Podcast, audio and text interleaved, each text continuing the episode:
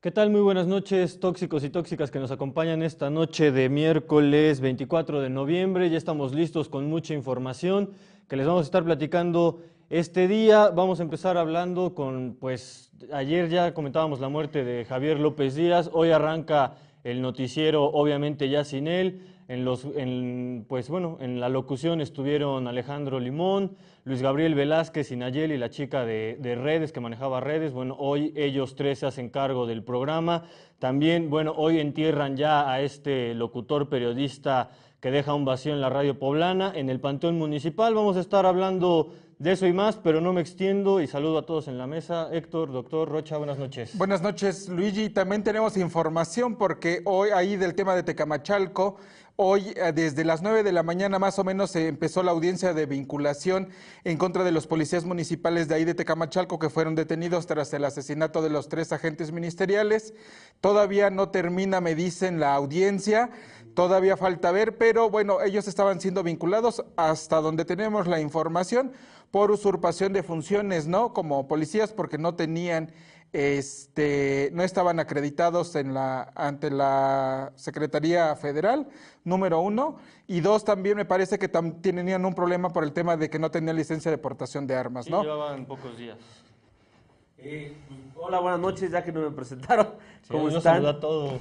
Buenas noches, este, mañana va a ser un día movidito en el Congreso del Estado. Eh, pues la iniciativa de ley, eh, modificaciones a la ley del transporte que mandó el gobernador Barbosa el lunes, no ayer, martes, se discutió rápidamente, se votó, no pasó, sin cambios y mañana se vota. Lo polémico aquí es que, bueno, pues esta situación de los mototaxis, usted recordará que a principios de este año falleció una persona, dos personas en el moto, que viajaban en un mototaxi, pues ahora se van a, van a estar ya este, en el marco de la ley aquí en Puebla, ¿no? Además de otras, otras cosas como que las concesiones van a ser licitadas, entonces los transportistas están muy enojados, va a estar calentito el día de mañana y bueno, de eso y más le vamos a estar platicando aquí.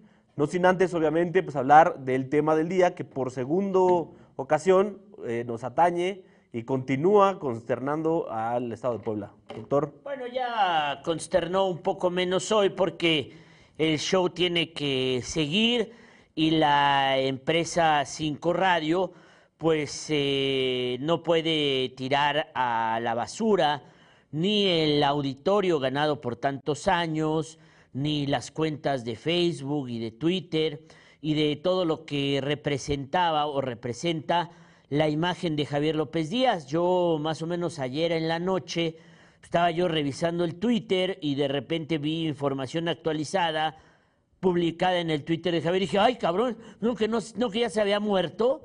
E, e, entonces, eh, me parece que la, la empresa tiene un dilema hoy de la señora Coral Castillo, porque, pues, eh, ¿cómo va a ser la personalidad de los eh, informativos, de los noticiosos de esta empresa radiofónica? Porque se va a llamar, se va a seguir llamando Buenos días con López Díaz, o va a ser ya Buenos días sin López Díaz o la cuenta de Javier López Díaz nos va a seguir informando a los poblanos en el Twitter y en las redes sociales y este, vamos a pensar eh, que eh, Javier está tuiteando desde, desde el más allá, desde donde haya ido a dar.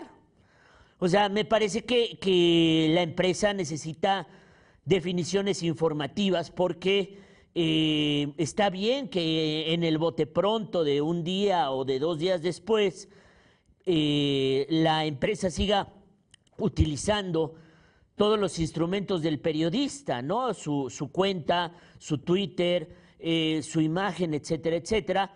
Pero no creo que esto pueda extenderse mucho en el tiempo porque los radioescuchas y la gente, pues entendemos que Javier López Díaz era el periodista pero no es una especie de, no es Miguel Hidalgo, ¿no? No, no es una estatua que nos va a seguir mandando información por sus redes sociales y que de alguna manera se va a seguir explotando la imagen de López Díaz. No sé, a lo mejor yo lo veo más complejo de lo que es o creo que eh, merecería una definición más clara, porque hoy se trató de buenos días sin López Díaz, ¿no? Eh, eh, lo entiendo en el día de hoy porque se trata precisamente de el día después de este fallecimiento tan repentino y tan doloroso. Dale chance, tiene 24 horas. No, está bien, por eso digo, o sea, lo entiendo en, en la parte de hoy, donde al final pues la empresa le echa, le echa lo que hay, ¿no? Que eran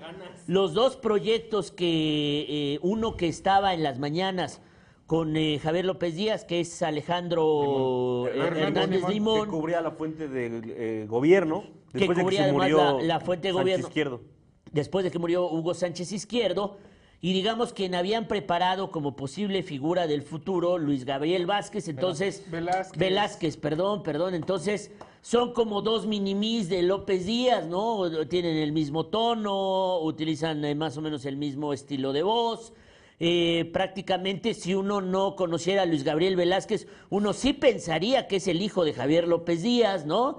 Este tiene hasta la misma cara redondita y todo, ¿no? Entonces, es como si, como si, como si fuera eh, unos minimis de, de Javier López Díaz, y por supuesto la empresa dice, bueno, pues de momento vamos para adelante, echen a los dos y vamos a ver quién eh, se queda con la titularidad del noticiero o hacen una especie de coro, ¿no? Eh, en el que estén este, eh, estos dos periodistas con esta comunicadora Nayeli, que no era, era un poco la que llevaba las redes sociales y etcétera, etcétera, etcétera. Escuchemos cómo fue hoy el inicio de eh, Buenos Días sin López Díaz.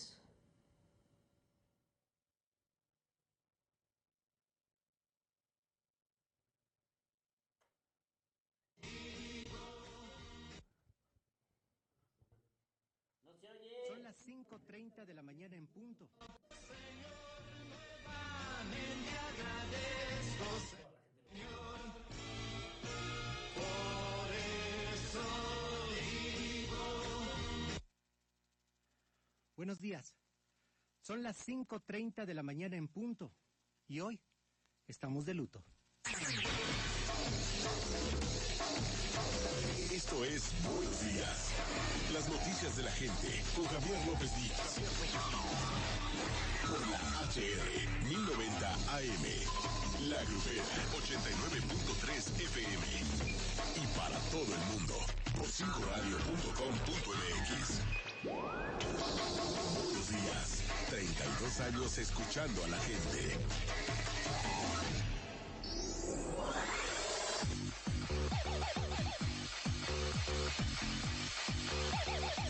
¿Qué tal? ¿Cómo está? Muy buenos días. Hoy saludamos a todo el equipo que hace posible la realización de este espacio informativo. Nuestra compañera Leslie Suset Jerez en la producción y realización de, de Buenos Días. Nuestro compañero Guillermo Valls, que está hoy en el arranque de este espacio informativo. Nuestro compañero Eduardo Álvarez, que ya está aquí con nosotros también. Se integrará a partir de las seis de la mañana. Hoy saludo con mucho afecto a mi compañera Nayeli Aguilar Rodríguez. Naye, ¿cómo estás? Muy buenos días. Buenos días, Alejandro. Buenos días al auditorio.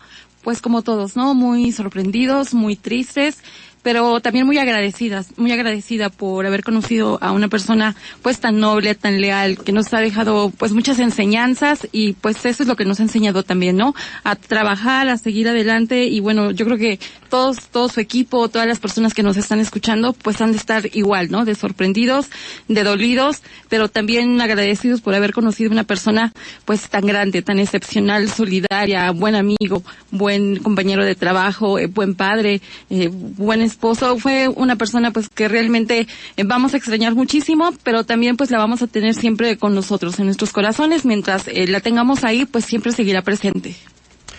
Luis Gabriel Velázquez, ¿cómo estás? Muy buenos días. Ale, ¿cómo estás? Buenos días y buenos días al auditorio. Los abrazo antes que nada. Y bueno, pues evidentemente es un día complicado. Queríamos empezar eh, al- a la misma hora, como tú lo comentabas hace un momento fuera del aire, porque el, auditorio que por muchos años escuchó a Javier temprano con esa disciplina que solamente él tenía, con ese celo de llegar ni un minuto más tarde del tiempo, de hecho se sentía muy mal cuando arrancaba tarde, no le gustaba, se angustiaba, mandabas, men- mandaba mensaje, ¿te acuerdas cuando decía, se me hizo tarde, por favor, apoyen, ténganme todo listo? No es un día, no es un día fácil, pero eh, justamente los como nosotros que estamos acá sentados y mucha- muchos compañeros del equipo, nos enseñaron a que había que estar aquí al frente y que había que estar de pie y bueno, pues eh, solamente agradecer a, Javier todo su amistad, más allá de la amistad, más allá de un jefe. más- Mi reconocimiento a estos tres periodistas, porque eh, de un momento a otro que el jefe, el director de noticias se muera, bueno, pues es difícil. Y ellos pues dijeron, órale muchachos, van ustedes. Eh, utilizaron la misma canción que ahora sí ya sabemos cuál es. Se llama La montaña de este Roberto Carlos. Roberto Carlos. Es que son dos Te- canciones te diferentes, esa de la montaña y otra. ¿Ayer cuál dijeron? Era la misma. Es la misma. Sí, No, por eso, pero ponen diferentes, no nada ¿Sí? más esas, sí. Ah, bueno, pues en este caso la que traía en esta semana es Por eso día amanezco, Señor. Pues no, no hubo un nuevo día. Entonces, eh, ¿qué pasó, Garnica? Ya no empieces, por amor de Dios. O sea, ¿qué pasa? ¿Qué está pasando en este equipo? Por favor, La que otra es la de Napoleón, vive, sí, Vive, exactamente. Es la que yo sí. decía, que era la de la Muy de Vive. optimistas, ¿no? No, Las muy, canciones. pues así es como para... Pues para que arrancar empieces el día, claro. ni A modo ver, que güey, es como para que vayas en el, de- en el micro a las cinco y media de la mañana, güey. te asalten. Cagándote de frío y vas escuchando a López Díaz y amanezco y te asaltan, ¿no? Pues tienes que ir positivo, güey. Si no estás positivo, no vas a agarrar bien el asalto, te puedes poner nervioso, etcétera, etcétera, etcétera. Entonces, yo creo que era parte de por lo que la gente quería López Díaz. Te agradezco, señor. Órale, ya se la saben, cabrón. Tú vienes escuchando a López Díaz, ¿verdad? Ay, pero es que él dice, te agradezco, señor, nuevo. Bueno, pues eh, es, es el tipo de optimismo que necesita la gente a las cinco y media, seis de la mañana, siete de la mañana, para salir a enfrentar el día, el tráfico, el frío, eh, el desempleo, eh, la falta de oportunidades, los asaltos, como tú dices, Rocha, etcétera, etcétera. Entonces, pues que haya alguien que te da ese ánimo y que te dice, güey, pues las cosas están de la chingada, ya no te Es que alcanza con tu cabrón que empezaran sueldo. con una de Chabela Vargas. ¿Eh? Un estaría canijo que empezaran con una de Chabela Vargas. No, O bueno. sea, digo, pues es obvio que debe de ser algo optimista, algo para tu arranque de día y no ponerte, digo, Bueno, imagínate si fuera un poquito Vargas de... más joven, habría puesto la de Color Esperanza, que le gustaba tanto Diego a los Torres. marinistas, de Diego Torres. Ah, así, claro, ¿no? sí, sí, sí. Claudia Rivera. ahí. Hay opciones, hay opciones. Bueno, eh, ayer mucha gente se estaba preguntando, quería saber eh, qué onda con lo del funeral de López Díaz. Eh, Rocha estaba proponiendo el Estadio Cuauhtémoc para que se hiciera un gran paseo ahí por la Avenida Zaragoza, como, como si fuera Chespirito cuando se murió, cuando llevaron su féretro ahí al Estadio Cuauhtémoc y los, en la Ciudad de México la gente salía disfrazada del Chapulín Colorado, del Chavo, etcétera, etcétera, etcétera. Bueno, eh, el deseo de Rocha de ver el funeral en el Estadio Cuauhtémoc no se cumplió porque explicó su esposa hoy en la mañana que Javier era una persona que aborrecía, digamos, el que el diría Barbosa, la fatuosidad, ¿no? O, que aborrecía la fatuosidad, el, el- el espectáculo, eh, lo lujoso, digamos, y entonces que la familia, por eso, siguiendo las instrucciones de López Díaz, había decidido hacer eh, una especie de eh, funeral sencillo. Escuchemos con mucho respeto a la esposa de este comunicador, de este gran comunicador radiofónico de Puebla. De apoyo, su aliento, pero sobre todo por haberlo escuchado a él, haber seguido sus bromas, haber seguido sus informaciones, haberlo hecho lo que es hoy, una gran persona que todos recordamos con tanto amor y con tanto cariño. Eh, permítanme expresarles que la solicitud de Javier siempre que hablábamos del tema era que él no quería que el día que llegara su muerte se hiciera algo fastuoso, porque él era más bien una persona sencilla. Por esas razones que decidimos estar solamente con él, las personas más cercanas que son sus hermanos. Sin embargo, bueno, este, una reportera que tenemos aquí en el cambio que iba caminando rumbo al Congreso iba por ahí, pum, se encontró, dijo, vio pasar carrozas, vio pasear camionetas negras y se encontró a uno de sus entrañables amigos y dijo, este es el, el- el- el velorio de López Díaz. El cortejo fúnebre, Exactamente, por ahí un videito que acaba de pasar producción muy breve, este, pero se ve ahí cómo va, va el cortejo. Al parecer, bueno, pues le prestaron ahí un, este, un, un convento en la zona del centro histórico y después de ahí ya después supimos... Como un convento. Porque el velorio fue al interior de un... O sea, no fue en un velatorio, o sea, no fue en una, no sé cómo se llama, agencia de velación, o sea, o sea, no. fue algo verdaderamente muy privado, o sea, sí hubo algo, Exacto. pero fue muy extremadamente privado, ¿no? Un servicio muy, muy privado en un convento ahí en el centro histórico de Puebla, o sea, no fue en Funerales López, no fue en Cristo Rey, no fue Valle en este. Valle de Los Ángeles, sino ahí en un, eh, en un lugar, eh, digamos, en un convento privado.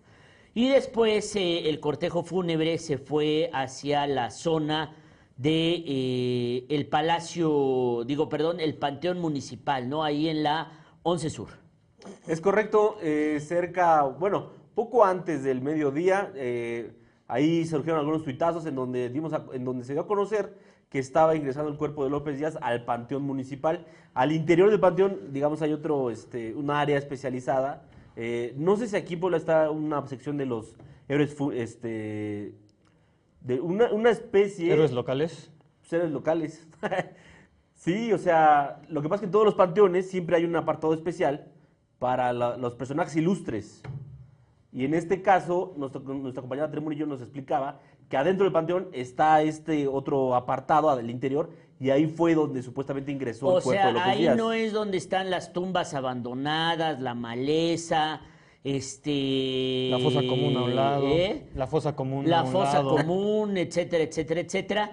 Si no es como una especie de apartadito, eso es lo que me quieren decir. Yo la verdad no conozco mucho del panteón tampoco conozco mucho municipal. el panteón, pero sí es una sección dentro del Palacio una Municipal. Del Panteón Municipal. Municipal. Y yo me imagino que, el como VIP. dicen, es, es una zona, exactamente es un área diferente a, la- a lo que es lo general del Sí, panteón, porque ahí ¿no? viendo eh, ni se ven tan viejas las lápidas, ni se ven tan abandonadas como digamos en la sección general del Panteón Municipal, donde hay maleza, donde hay tumbas abandonadas de 1800 y tantos y no sé qué. Esto se ve eh, una sección más eh, moderna y pues sí, fue un, eh, un, un funeral, un entierro, un, un eh, entierro, digamos, eh, muy privado, tal como lo había pedido la familia. Los amigos, sabemos que estuvieron ahí, sí, sus grandes amigos como Juan Cavalerio, como Carlos Martín, eh, no sé, eh, supongo gente de la empresa de Cinco Radio, pero si usted es eh, admirador, fan de Javier López Díaz y quería usted llevar unas rosas ahí a la empresa de Cinco Radio y no se lo dejaron, ya hoy tuvieron un poquito más de sensibilidad y pusieron una especie como de carpita, ¿no? Un altar, ¿no? Una especie de carpita, ¿no? Para que pudieran ahí ir a dejarle los poblanos. Pero la verdad es que, eh, Rocha, eh, el programa de hoy de Buenos Días sin López Díaz se llenó de testimonios eh, de la gente que, que quería hablar de- del, líder, del liderazgo periodístico radiofónico que tenía este gran comunicador y que hubo historias que contaron donde, eh, además de todas las funciones de apoyo que hacía, eh, de conseguir sillas de ruedas, de ayudarle a la gente en sus problemas, de gestionar eh, algunas soluciones para problemas reales de la gente, era una especie de puente intergeneracional, ¿no? Porque decía es que yo escuchaba, o, mi papá me llevaba a la escuela e íbamos escuchando a López Díaz, mi papá se murió y hoy que ya no está López Díaz, es como que siento como que pierdo la última conexión con mi papá, ¿no? Es correcto, doctor. Digo, si algo identificaba eh, el, pro- al noticiero de López Díaz, su programa, porque no era propiamente de noticias, era abrir los micrófonos y pasar la voz eh, al aire de la gente, ¿no? Ya sea por WhatsApp audio, por llamadas telefónicas. Y en este caso, a diferencia de todas las otras veces cuando la gente llamaba para pedir ayuda o para hacer algún trámite o para preguntar cualquier cuestión, pues en este caso lo que hicieron fue una especie de, de despedida, ¿no? Fue un, programa, porque como siempre la gente condujo y en este caso pues todo el mundo se volcaba para hacer un homenaje a Javier López Díaz. más allá de la información, de las noticias, lo que los conductores que lo supieron, supieron por esta ocasión este, pudieron decir, pues fue la gente, ¿no? Abrió los micrófonos y la gente habló para, para despedirse de Javier. Y bueno, no sabemos ya con el tiempo qué, vaya a suceder, si los conductores que están ahorita son los que se vayan a quedar, pero bueno, pues el día de hoy fue especial porque la gente en lugar de pedir, pues ahora hablaba para despedirse. ¿Cómo ves? ¿Qué? ¿Qué? ¿Qué estabas haciendo, Trugo? Es que no, no voy a promocionar Vive 100, ¿o sí? Es tu danonino, Tenemos un chingado. Así sin, sin marca me lo voy a tomar.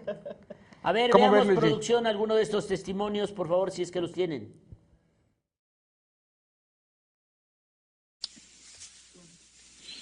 para describirlo, pero sí hay frases para recordar. Y poner las canciones de Juan Gabriel, nos decía, nos ponemos de pie. Recordemos al señor López Díaz con sus frases. Buenos días. Muchísimas gracias, claro que sí. Dice, vivo desde hace tres años. Todos los días los escucho en su noticiero, escuchándome siempre, se le extrañará. Es la verdad, eh, que Dios lo tenga en su gloria, que descanse en paz. Saludos desde New Jersey. Mi mamá, único que leía los mensajes, pero sobre todo el que siempre ayudaba. Un abrazo. Sí, secundaria, bachiller, ahorita el trabajo y lo sigo escuchando. Lo seguiremos escuchando, pero sí se siente feo esa pérdida. El inigualable Javier López Díaz. Descansa en paz, mi estimado. Y te quedas en nuestros corazones, mi amigo. Buen día. Ahí hoy y con mi compañero de cada día. Tan felices porque a él le hubiera gustado estar o que todos estuviéramos con ánimo. Y pues yo digo que pongan canciones de Juan Gabriel porque a él le encantaba. Claro que sí. Pues vamos a seguirle y un cafecito para despertar. Muchas gracias. rayo, pero no del Un beso y un abrazo hasta el cielo. Hola, buenos días, licenciado. ¿Se acuerda que el licenciado siempre decía, te podrás salvar del rayo, pero no de la raya? Lo vamos a extrañar mucho. Buenos días, este, yo tengo un gran dolor. No sé que, sé que no soy, este, no fui muy apegado a las noticias, pero, este, sí, sí me dolió porque mi papá tenía, siempre, siempre, siempre ponía su noticiero y lo escuchaba. Y cuando mi papá falleció, empecé a escucharlo como este, para recordar a mi papá. Y ahora que él partió, este, es muy doloroso y resignación a la familia. Sé que ahorita está pasando por un dolor muy grande. Pues sí, un programa especial para despedir al líder del programa, al líder periodístico de la empresa. A mí se me hace muy legítimo, pero bueno, pues eh, el problema es que este mundo de las noticias no para, uno no llega y otro te sustituye, ¿no? Y así es. Eh, un poco me quedo con lo que contaba, eh, la historia que contó hoy, yo no la conocía, fíjate, la, la historia que contó hoy Fermín Alejandro García en su columna de eh, la Jornada de Oriente. Cuitatlán. eh, Cuitatlán, ¿no? Eh, donde pues es uno de los últimos que saluda a Javier López Díaz, porque él salió de su programa y se fue a desayunar al café, Café Aguirre. al que está, eh, digamos, en la 2, debe ser ahora la 2 o la 4 Norte, ¿no? La 2 o la 4 Norte, el nuevo Café Aguirre, ¿no? El que está en una Donde casa. a que te entrevistaran. Exactamente, donde yo fui a que me entrevistaran. Ahí saluda a, este, a Fermín, entre algunos otros personajes, y desayuna solo, ¿no? Esa, esa Sí. mañana desayuna solo. eh, y pues pants. iba de pants y pues, porque les digo que él iba a hacer ejercicio, o sea, mucha gente me dijo, oye Rueda, ¿por qué comienzas tu columna diciendo que pues eh, lo único que compartían era la gordura? Pues e- era real, porque yo no soy un hombre de radio, este, él no es un hombre de columnas o de periodismo impreso, Este, y pues yo creo que lo único que nos identificaba era encontrarnos ahí en el Parque del Arte para tratar de bajar la panza, aunque no me quería mucho, porque cambio lo, decía que lo madreaba mucho y que teníamos una obsesión con él. No, simplemente pensábamos que no hay figuras intocables aquí en el escenario político y periodístico de Puebla y que Javier López Díaz podía ser el rey del rating que quisiera, pero tampoco era intocable, pues este si los presidentes no son intocables, si los gobernadores no son intocables, las figuras de los medios de comunicación tampoco podemos aspirar a hacerlo y remarcábamos algunos de sus errores siempre hablando y tomando en cuenta esta eh, admiración que teníamos por él, por su trabajo y por su tesón.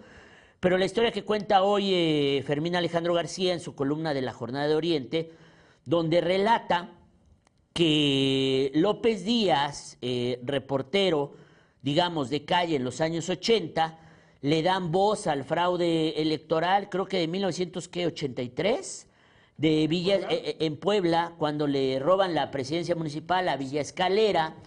eh, López Díaz, como reportero del programa de Jesús Manuel Hernández, le da voz, pasan la nota, eran los tiempos del PRI, y la CTM boletina, este, Fidel Velázquez boletina a Javier López Díaz para que ninguna radiodifusora del país Lo contrate. eh, lo contrate, ¿no? Y entonces eh, Javier López Díaz, siendo un reportero con tendencia a la crónica urbana, eh, con estudios de psicología en la UPAEP, no sabía yo tampoco que era Yunque López Díaz, eh, con razón era tan católico, y lo estuve pensando, era lo que más me molestaba de su programa, que fuera tan católico y tan mocho, y siempre Monseñor, y siempre la villita, y siempre el seminario palafoxiano, y, y recemos, y cosas Pues así. hasta el velorio, ¿No? ¿no? Ahí le dieron las facilidades, suponemos, ¿no? La estrecha cercanía que tenía con el arzobispo. Pues era Yunque. Sí. Hoy nos venimos enterando que Javier López Díaz era Yunque, con razón se llevaba tan bien con Lalo Rivera y con todos estos. Bueno, estamos despepitando algunas intimidades que nos hemos ido enterando a lo largo del día de Javier López Díaz. Lo congela eh, el líder máximo de la CTM, Javier, digo, este Fidel Velázquez, eh, como en el año de 1984. Y la entonces HR, que no era grupo ASIR todavía, de Rafa Cañedo Benítez, tiene alguna crisis porque sale del aire Jesús Manuel Hernández. Ellos están en una pelea, digamos, por el liderazgo informativo contra don Enrique Montero Ponce y eh, se lo recomiendan a Rafa Cañedo, a Rafa Cañedo Benítez y él es el que contrata a Javier López Díaz para eh, convertirlo en la estrella radiofónica durante los últimos 33 o 34 años de el- eh, en 33, Puebla. casi 33. doctor. Casi 34, ¿no? Alguien, alguien estaba diciendo hoy que eran casi 34 años. Bueno, pues eh, yo creo que ha recibido una despedida merecida. Yo creo que seguramente el gobierno del estado ofreció hacer algún tipo de homenaje. Eh, la familia lo rechazó, siendo un poco congruentes con lo que habían dicho. Pero bueno, pues a, prepararse porque debe haber una nueva etapa informativa en esta empresa y también esto va a servir para que se reorganice la radio poblana, ¿no? Porque este liderazgo tan grande que tenía eh, Javier López Díaz, eh, también hoy se contaban algunas de las historias de cuando Moreno Valle le pidió la cabeza a la señora Coral y que también López Díaz tenía sus destos bien puestos, ¿no? Porque en el aniversario de 2014, estando Moreno Valle presente, Javier López Díaz dijo, mi lealtad es con su familia, señora, ¿no? O sea, ah, tiene sus sombras, tiene sus luces, yo no estoy de acuerdo en los que dicen que era oficialista totalmente, a mí me parece que descubrió formas de romper el oficialismo, lo platicábamos ayer un poco al narrar todo, la hora del asalto, eh, la inseguridad, etcétera, etcétera, etcétera, demostraba que eh, no se hacían los gobiernos. Miren, ahí está en el Parque del Arte, donde yo me lo encontraba, porque los dos batallábamos con la, con el, con la obesidad mórbida. A ver, veamos qué dice ahí.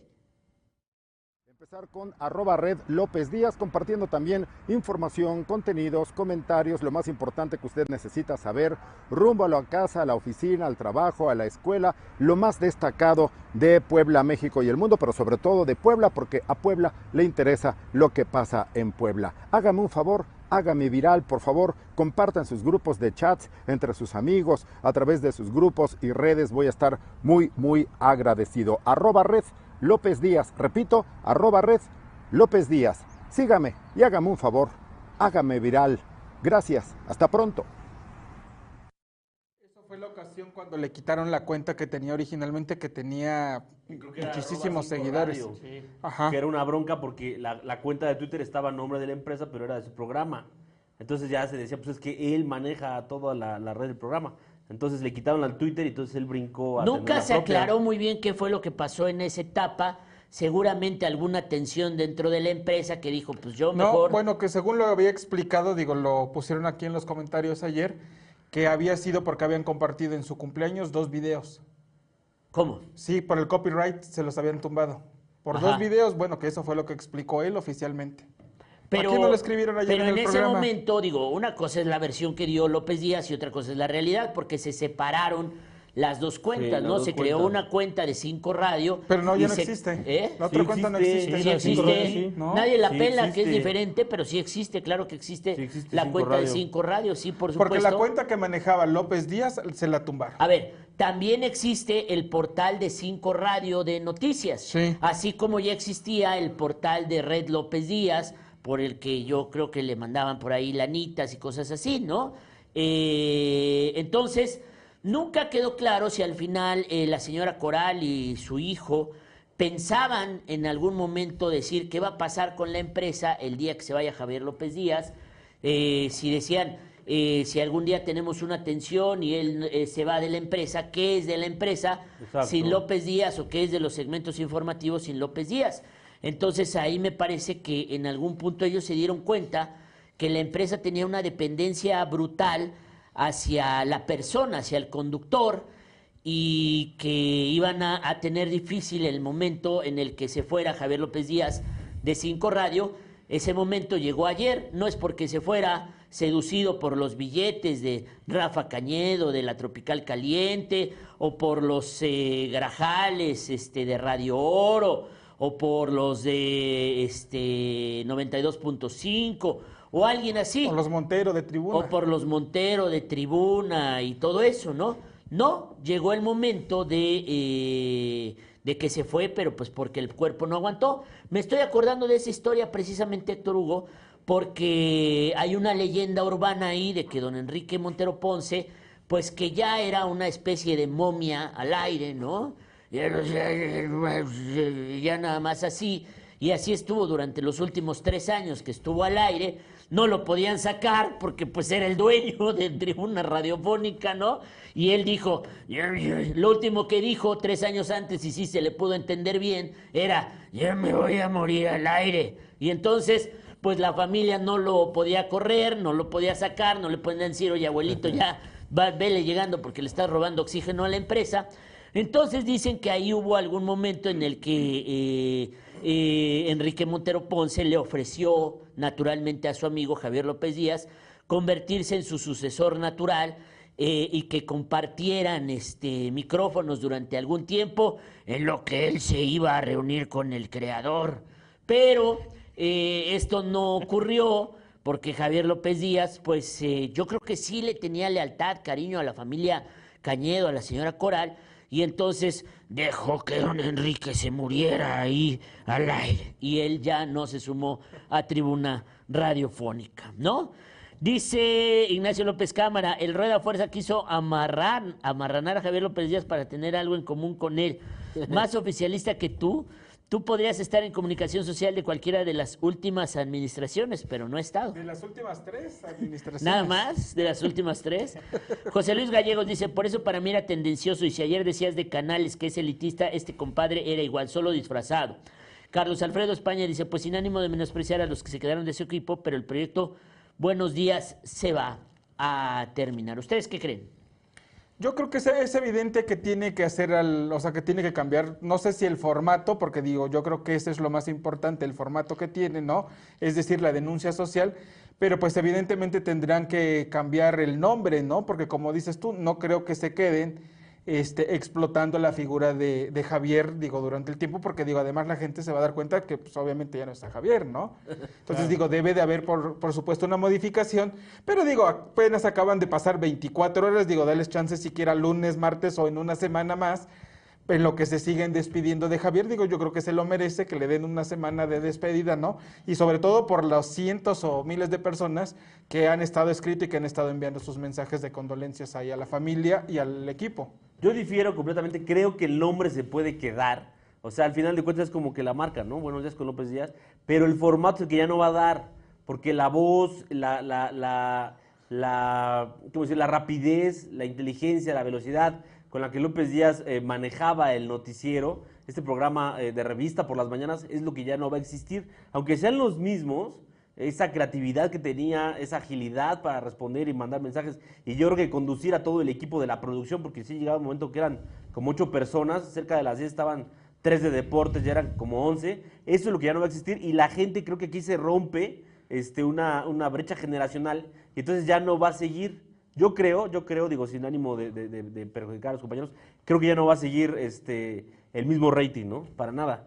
Y entonces, como decía el doctor, se abre un abanico de oportunidad para todas las demás este, noticieros, ¿no? Claro, la, la vara les queda muy, muy alta. eh, tienen talento, tienen experiencia. Hay gente que lleva ahí más de 15 años o muchísimo más, Más, ¿no? como 20. 20, ¿no? Eh, Ahí como que estuvieron con Javier. Pero yo, yo les daría el beneficio de la duda por la experiencia y el profesionalismo que tienen, pero sí tienen que reinventarse. Eh, ta- también difiere un poco con Rocha. Yo creo que el formato se puede mantener, el nombre también, pero ellos también ya tienen que entrar a imponer su estilo, sus formas, sus modos, si es que se quieren quedar en ese lugar, ¿no? Llenar esos zapatos que vaya que son grandes. Dice Cici Caos, buenas noches con Arturo Rueda. Edgar Pérez se rumora que Juan Carlos Valerio será el reemplazo. No lo Pero pues creo en en lo tele. absoluto. Juan Carlos tiene lo tiene suyo. su programa matutino en la televisión y su vespertino en la televisión. No creo sinceramente que Juan Carlos Valerio vaya a dejar el gran nicho que tiene en este momento, porque además eh, después de López Díaz, él se queda con el liderazgo Claro. este, comunicativo en Puebla. Sí, yo creo que en este momento Valerio es eh, quien se queda con el liderazgo comunicativo en Puebla, eh, con esta gran audiencia que tiene en Imagen Televisión antes de TV Azteca Puebla. Dice Marcus Gaviria, dice, sería como en familia con Chabelo, pero sin Chabelo. ¿Cómo? No puede ser así. Yo creo eso, ¿no? O sea, eh, contaba, no sé si era eh, Fermín o otro columnista, contaba la historia de cómo eh, Rafa Cañedo contrata a López Díaz y le dice, pero vas el lunes, cabrón, ¿no? Entras al aire el lunes y entonces tienen que empezar con el armado del programa, el concepto, etcétera, etcétera, etcétera. Entonces la primera discusión es, pues, ¿cómo se va a llamar? ¿Cómo se va a llevar? ¿Cómo se va a llamar? Entonces a alguien se le ocurre el cachi, ¿no? Pues pues buenos días, pues tú eres López Díaz, pues que se llame buenos días, ¿no? O sea, el, el, el, el cachi este genial de buenos días con López Díaz. El problema es que hoy tendrían que empezar el programa diciendo buenos días sin López Díaz, ¿no? Lo cual a mí me parece pues un poco Y no puede ser buenos días y ya. Pues buenos días, hola, buenos días. Pero lo pueden hacer como una especie de hoy, ¿no? Que han pasado muchos conductores y es la marca, como Sí, decía hace un instante, ¿no? Buenos días. Sí, o sea, vendría a ser como una especie de, de los troles, ¿no? Que antes había otros troles, ahora es- estos son estos nuevos troles. Pero es el concepto finalmente sobre el que se mueven, eh, digamos, eh, las corporaciones, ¿no? O sea, Audi es Audi, esté el director que esté, ¿no? Como los Vengadores, pues el primer elenco es Tony Stark, este, digo, Iron Man, Thor, el Capitán América. Pero en algún punto cuando ca- ca- cansan, órale, mi Tony Stark sales y ahora entra tal Spider-Man, ¿no? Ahora tú, mi Capitán América, ya diste mucha hueva, ya no hay historia contigo, vámonos, entra uno nuevo diferente. Pero así se ha manejado los Vengadores, la Liga de la Justicia, los troles, este, etcétera, etcétera, etcétera. Pero para eso se necesita un coro, ¿no? O sea, que no sea una sola persona la que identifique al programa y, y- y- y López Díaz pues era un líder que lo que hacía era eso precisamente. Ahora tendrán que crear, yo creo, una especie de coro. Y al final la pregunta siempre será la misma, yo creo. ¿Por qué la gente elige un medio y rechaza a otro, no? O sea, es decir, Preferencia. si les daba hueva a Pati Estrada, si les da hueva a Fernando Canales, si les da más hueva el analfabeta de Ricardo Morales, ¿no? Que no puede escribir un párrafo sin este, comerse tres acentos. Si les da hueva este, este Liz Vilchis, si les da hueva Iván Mercado, ¿por qué ahora que no está López Díaz van a ir con ellos? O sea, va a haber una segunda opción en la radio poblana, o de plano la gente va a decir, güey, pues yo ya me voy al Spotify o me voy al Ándale. este YouTube o yo A me voy al. Facebook. Mientras sean tan caros los datos, al menos cuando vas en tu coche oyes el radio. Pero Bueno, sí, el punto que dices, doctor, es como Digo, yo que al menos yo no uso ¿A mi dónde se, se abre la, la Spotify oportunidad? en el Pero carro. ¿Eh? Yo no uso Spotify en el carro. ¿Cómo? O sea, no usan el Ah, qué Spotify en el, mucho. ca- en el coche. Para Güey, empezar, ¿no mi, tienes una coche lista de no tiene ni Spotify? estéreo. Pues, pero, Digo, te- de entrada. pero agarras un lazo y te lo amarras aquí tu celular y lo vas escuchando así. ¿Cuál es la complicación? No, pero digo, yo, por ejemplo, en mi caso, por costumbre, pues siempre escucho el radio. Bueno, pero es que los consumos yo creo que están cambiando. El problema es ese. O sea, yo hoy me siento a ver la televisión y digo, no mames, o sea, qué puta hueva aventarme 40 comerciales en una Sí, película claro. cuando en el Netflix te la chingas este seguidita. Exactamente, sí, qué hueva. ¿no? Lo mismo supongo ahora es el radio, ¿no? O sea, ¿para qué chingado te chutas este cuatro horas de Pero programa? la de- gente que de- escucha el radio, pues es porque le gusta escuchar el radio. pero la decisión de escuchar era a López Díaz. Sí, obvio. O sea, mi, mi conexión está con López Díaz, ya que no está López Díaz, pues echa- chutarme cuatro horas de programa de comerciales y de menciones y de el regalo de los pasteles, no mames, qué atroz, güey. Digo, perdón, yo lo veo así. Y si le cambias, eh, a- dices, bueno, ya no está López Díaz, voy a escuchar otra opción. Y te encuentras el 92.5 y te encuentras a Canales diciendo un poema de el autor español del siglo XX. No mames, qué atroz. Con flautas de fondo. Prefiero escuchar otra vez 98.7 e imaginarme que don Enrique Montero Ponce me sigue dando las noticias desde ahí. ¿No? O sea, Mira, por- aquí hay un comentario interesante. José Alonso Martínez Pérez. El timón de ese noticiero es Luis Gabriel Velázquez y es un excelente comunicador y preparado a la mano de López Díaz. Luis Gabriel es objetivo, imparcial y goza de la simpatía de la gente que no todos la tienen. Es que él estuvo mucho tiempo acompañándolo Sí. durante muchísimos años, creo que los últimos 10, 15 años, y hasta hace más o menos dos o tres años. a la tarde. Este, pasó él a la tarde, y digo, y coincido, digo, eh, la verdad es una hechura de, de Javier López Díaz, y Sí. creo que es el más empático de entre Sí. todos los compañeros. Creo que Luis Es que a Gabriel es el más Limón, no sé empático. por qué, bueno, es que Limón me lo venía supliendo cuando ahora que cuando había puente o vacaciones así, para no mover a Luis Gabriel, ponían a Alejandro Hernández Limón, este, que era el reportero de más experiencia, era el que ya lo ponían ahí de titular. Pero sí, definitivamente este Luis Gabriel es como que el que el más estile, el que tiene el estilo más cercano a Javier López Díaz. Dice Lucy Rodríguez, a mí me gusta escuchar a Iván Mercado. Iván es, esta mañana, tengo que contarle, tengo que decirle, tengo que narrarle, tengo que platicarle, tengo que contarle, tengo que platicarle. Otra... Cabrón, ya se me acabaron los sinónimos. Esta mañana, tengo que decirle, tengo que platicarle, tengo que informarle, Adela Micha. tengo que narrarle, tengo que informarle, tengo que decirle lo que ha ocurrido en Puebla, esta mañana, este día, esta jornada, este... Esta mano, es mamador. Pero yo te voy a decir algo, tiene su público, Iván, también. Sí, sí tiene Y su tiene público. un buen. Es un buen Yo periodista. no sé por qué no tiene más que Carlos Martín. A mí en lo personal me gustaba más Carlos Martín Porque que cualquiera de los demás. pedante. Sí, Carlos Martín es todavía Y un es poquito que- bonachón, ¿no? López Díaz era el más sencillo. A ver, tener una sí, conexión claro. Digo, con la yo gente. creo que Iván es un buen periodista, pero es pedante y se le nota la impostura Sí, se le desde escucha. que esta noche yo le voy a contar, yo le voy a decir, yo le voy a platicar, yo le voy a... Es que antes vendía empanadas. yo creo.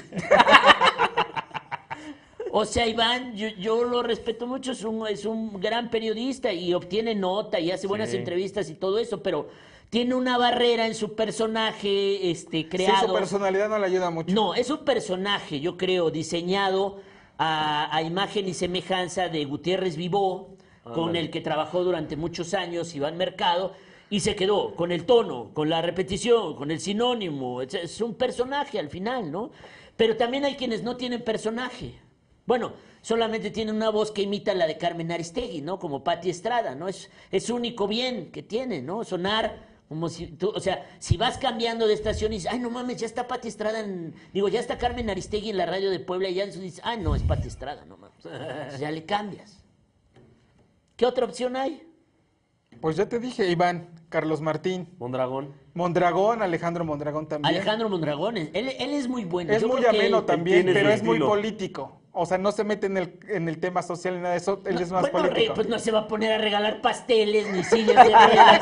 O sea, Mondragón es un periodista profesional que escribe columna, que dirigió Médica, Claro. etcétera, etcétera, etcétera. O sea, su jale no es el, el yo le conseguí la Un silla de ruedas, le conseguí el refri, etcétera, etcétera, etcétera. Pero me, me parece que Alejandro Mondragón cuando estuvo en la Tropical Caliente fue sobresaliente porque era, era guarrón y, y- y- y- y- y- y compartía con el auditorio de la Tropical Caliente, ¿no?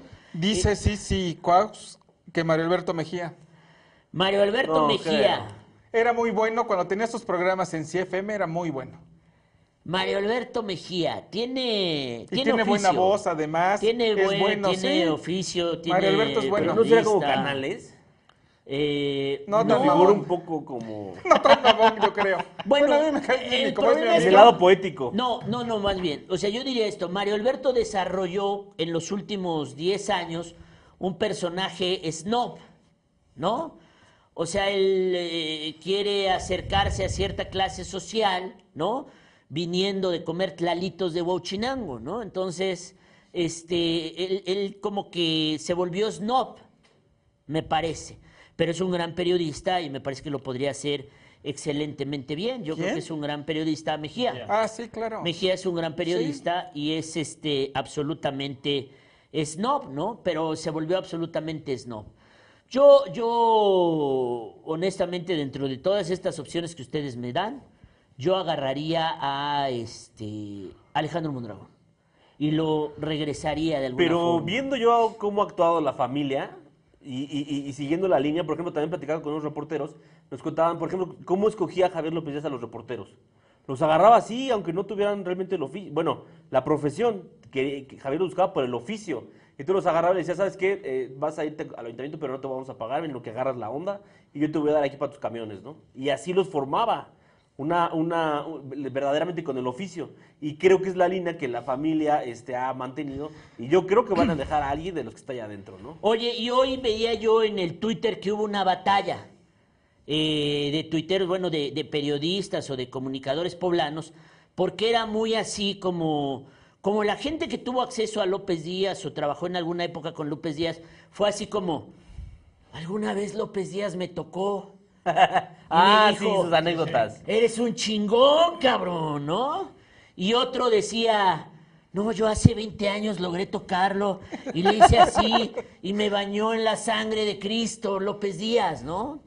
Y otros que decían, pues, pues a mí me vale madre que López Díaz te haya tocado y que te haya dicho que eras un chingón y que eras casi casi su último producto, este, su Ajá. último descubrimiento, su último diamante que descubrió en el periodismo, ¿no? Pues reacciones curiosas, me parece, todas ellas, este, de, de, de la gente que sí tuvo eh, contacto con él. Al final yo siempre me quedaré con una duda. ¿López Díaz era mamón y de verdad elitista? ¿O era verdaderamente un eh, personaje creado a semejanza para acercarse al pueblo? ¿Ustedes qué piensan? Dif- Difícil pregunta. Yo no lo, yo en lo personal no, no lo conocí, nunca lo traté, pero digo ya sabiendo un poco el antecedente de que era yunquista, digo. sí- Ahora me cuadran muchas cosas. hay un poco de elitismo, ¿no? Es digamos va de la mano. Pues no lo creo mucho, digo, si, si si hizo un personaje, puta, pues lo hizo muy bien, Sí. 33 años, ¿no? Y tanto que la gente se lo compró, se lo creyó y ve cuánta gente no ha externado su- sus condolencias, ¿no? O su dolor por la pérdida de López Díaz. Yo no creo que fuera, como dices, o sea, que, que fuera así como que un personaje lo que hacía este, en el radio, porque finalmente, digo, lo ves, el mejor ejemplo cre- creo yo que es este tema de su sepelio, ¿no? Claro. alejado de los reflectores, alejado o sea, de, de todo ese tipo de, de cosas, de, de rendirle pleitesía o algo así, ¿no? Entonces digo, yo lo veo desde ahí, yo creo que sí era, pues a lo mejor no tan sencillo como en el radio, pero digo, tampoco era Bueno, eh, yo les ni elitista. Es que yo eh, lo, lo platico de esta manera con la visión de un eh, de alguien que no nació en los medios de comunicación ni que fue reportero ni nada de eso. Pero cuando yo ya estaba en los medios de comunicación, yo eh, tengo esta imagen de que eh, Mario Alberto Mejía llegaba a un evento público, a un acto, a cualquier cosa, y iba saludando uno por uno, casi casi, ¿no? ¿Qué pasó, mi Mario Alberto? Y este, ¿no? Y tal, y qué pasó, mi mami, no sé qué, ¿no? Y yo veía que Javier López Díaz entraba a los eventos y nadie lo pelaba, nadie lo saludaba, él no se acercaba con los políticos, no se acercaba con eh, los eh, líderes del PRI, no se picaban la panza, este, no era como, como esa personalidad del periodista político, y evidentemente el personaje siempre tiene algo de la persona, ¿no? Y yo creo que al final sí, yo creo que podemos concluir que era una personalidad eh, pues no tendiente a la fatuosidad, como lo dijo o lo definió hoy su esposa, eh, a quien le mandamos un abrazo, y me parece que sí, eh, el personaje fue de alguna manera leal a la persona, ¿no? Yo, yo lo diría así. El último aspecto, pues que a mí no me gusta, es el tema este de que era tan ultracatólico y tan ultraconservador, ya lo entendió hoy, pues era del Yunque, era de la UPAEP, y lo ocultó muy bien a todos sus radioescuchas durante muchos años, ¿no? Dice Mona Vaz, dice, ¿quién es el comunicador que iba a cargar a un candidato priista cuando ganara la gubernatura? No sé, no sé esa anécdota, quién la ha contado, dice Alma Ver, dice, miren lo que digan, nadie va a superarlo. Juan Ramón Chacón dice, Manteconchas López Díaz fue muy querido y odiado, pero hasta los que no lo querían lo escuchaban. Crista Azul dice es un personaje. Alex Arce dice que Rueda sea la noticia y con Manteconchas News. Ricardo Morales dijo que López Díaz fue su padrino de bodas. Bueno, yo cuando leí tres faltas ortográficas en esa columna en el mismo párrafo me sangraron los ojos y dejé de leer. Entonces, si alguien me lo platica, pues estaría bien. Y si no, también. Me, me- puedo dormir sin, sin saber qué es lo que pasó. Dice José Alonso Martínez, les- se los pongo fácil, si Rueda se va de este mundo, tendrían que traer a otro de fuera porque los que están ahí ahorita, los que están ahí ahorita, ninguno se hace uno y no son gente que valga la pena, pregunta, porque lo que estás diciendo, ¿no? De que quién llenaría los zapatos ahí. Yo lo que digo es más bien, o sea, quién podría ser una, la nueva estrella, digamos, radiofónica, por eso yo digo, puede acercarse a Mario Alberto, ¿no? O como decías tú, Alejandro Mondragón, si es que regresa a la radio, ¿cómo se le dice? Comercial o- Abierta, A la radio abierta, claro. Pero no sería un poco complicado insertar a estos dos personajes que tienen muchos años fuera de la radio, o sea, reinsertarlos con el público actual. Es que digo, mira, es como se un abre un nuevo nicho, o sea, ya antes ya no podías pelear el, el primer lugar. Que por supuesto que es lo que buscan todas las empresas, porque pues eso les deja lana comercialmente hablando, claro. Y entonces, como ahora sí hay par- o sea, ahora sí hay oportunidad de competir, pues yo digo que muchas empresas le van a apostar a hacer cambios y modificaciones. O sea, no creo Porque que solamente en el tema de, de cinco radio. Claro. Los que ya estaban no, no representaron competencia, ¿no? Entonces Eh, a eso me refiero. Los que ya están No no eran competencia. competencia. Claro. ¿Valen ahora que ya no está López Díaz? O igual. la gente dice, no, güey, o sea, le, le van ¿Tú a dar oportunidad. ¿qué, qué, qué- qué apostarías? Pues mejor alguien. Ya viste que estos no dan el ancho, no daban el ancho, nomás llegaban hasta cierto nivel, pues los cambias. Si es alguien de casa, yo apostaría por este Luis Gabriel. Sí, Luis Gabriel Velázquez. también. Sí, Si es alguien de casa, si la idea es replicar este con un mini-mí lo más cercano. lo más cercano posible, ¿no? Construido imagen y semejanza, yo creo que la empresa de Coral tendría que ir por Luis Gabriel Velázquez, ¿no? Así lo estaban perfilando. ¿no? Con Conoce el ritmo, conoce la comercialización, conoce la, la- la gente ya conoce su voz, eh, de alguna forma conoce. Yo creo que si fuera alguien de dentro de la empresa, creo que tendría que ser este Luis Gabriel Velázquez. Si es alguien fuera de la empresa, difícil, porque el problema es... No solo que eh, cambiaran todo el concepto. tendrían que cambiar el Totalmente. concepto Sí. del O sea, sería otro, otro nuevo Sí. concepto. Yo creo que, o sea, la empresa, yo creo como se ha mostrado en los últimos años, y digo, pues, no creo que le va, que si Javier López Díaz fue un ejemplo de lealtad con ellos, que ahora ellos vayan a ser desleales con todo ese equipo, ¿no? Claro. Yo creo que sí va a haber continuidad y como dices Luis Gabriel Velázquez es el mejor este perfil. Incluso se veía como que ya lo estaban mandando como para esa área porque Le lo dieron, un cambiaron y programa, le dieron un programa en la vespertino, tarde, no claro. en la misma estación de Javier de No. origen, en la 94.1, ¿no? En el era la una de la tarde me parece, ¿no? Su noticiero que hasta el 94.1, sí. momento se mantiene. Sí, sí, era una especie de vespertino. Por eso él ya no se quedaba, porque regularmente quien lo suplía cuando se iba de vacaciones era Luis Gabriel. Yo la verdad es que tiene muchos años que no oigo a...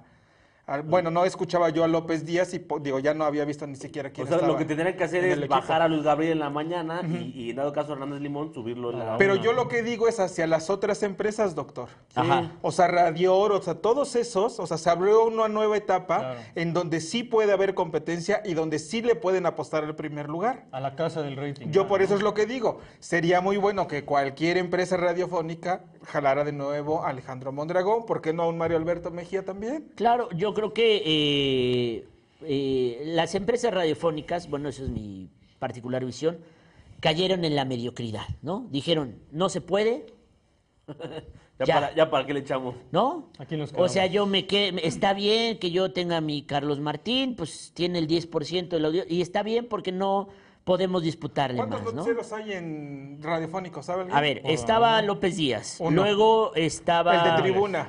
Odilonios y... No, ahí- está Eric Becerra. Ah, En- en- Becerra, en, sí. en tribuna En radiofónica se quedó Eric Becerra. Este, en, eh, en la romántica está Carlos Martín, ¿no? En eh, la tropical caliente está Iván. Iván, Mercado, ¿no? Sí. En. Radio Oro está Pati Pati Estrada. Aristegui, ¿no? Este, en eh, En está Ricardo Morales.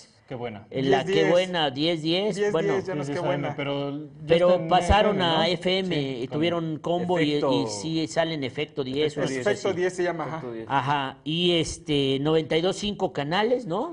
Canales. 92.5 canales y... eh, ABC Radio en AM. Vicky Fuentes. Creo que también está en FM. No, Vicky Fuentes ya no está. ¿Ya no está Vicky Fuentes? No, que yo sepa ya no está.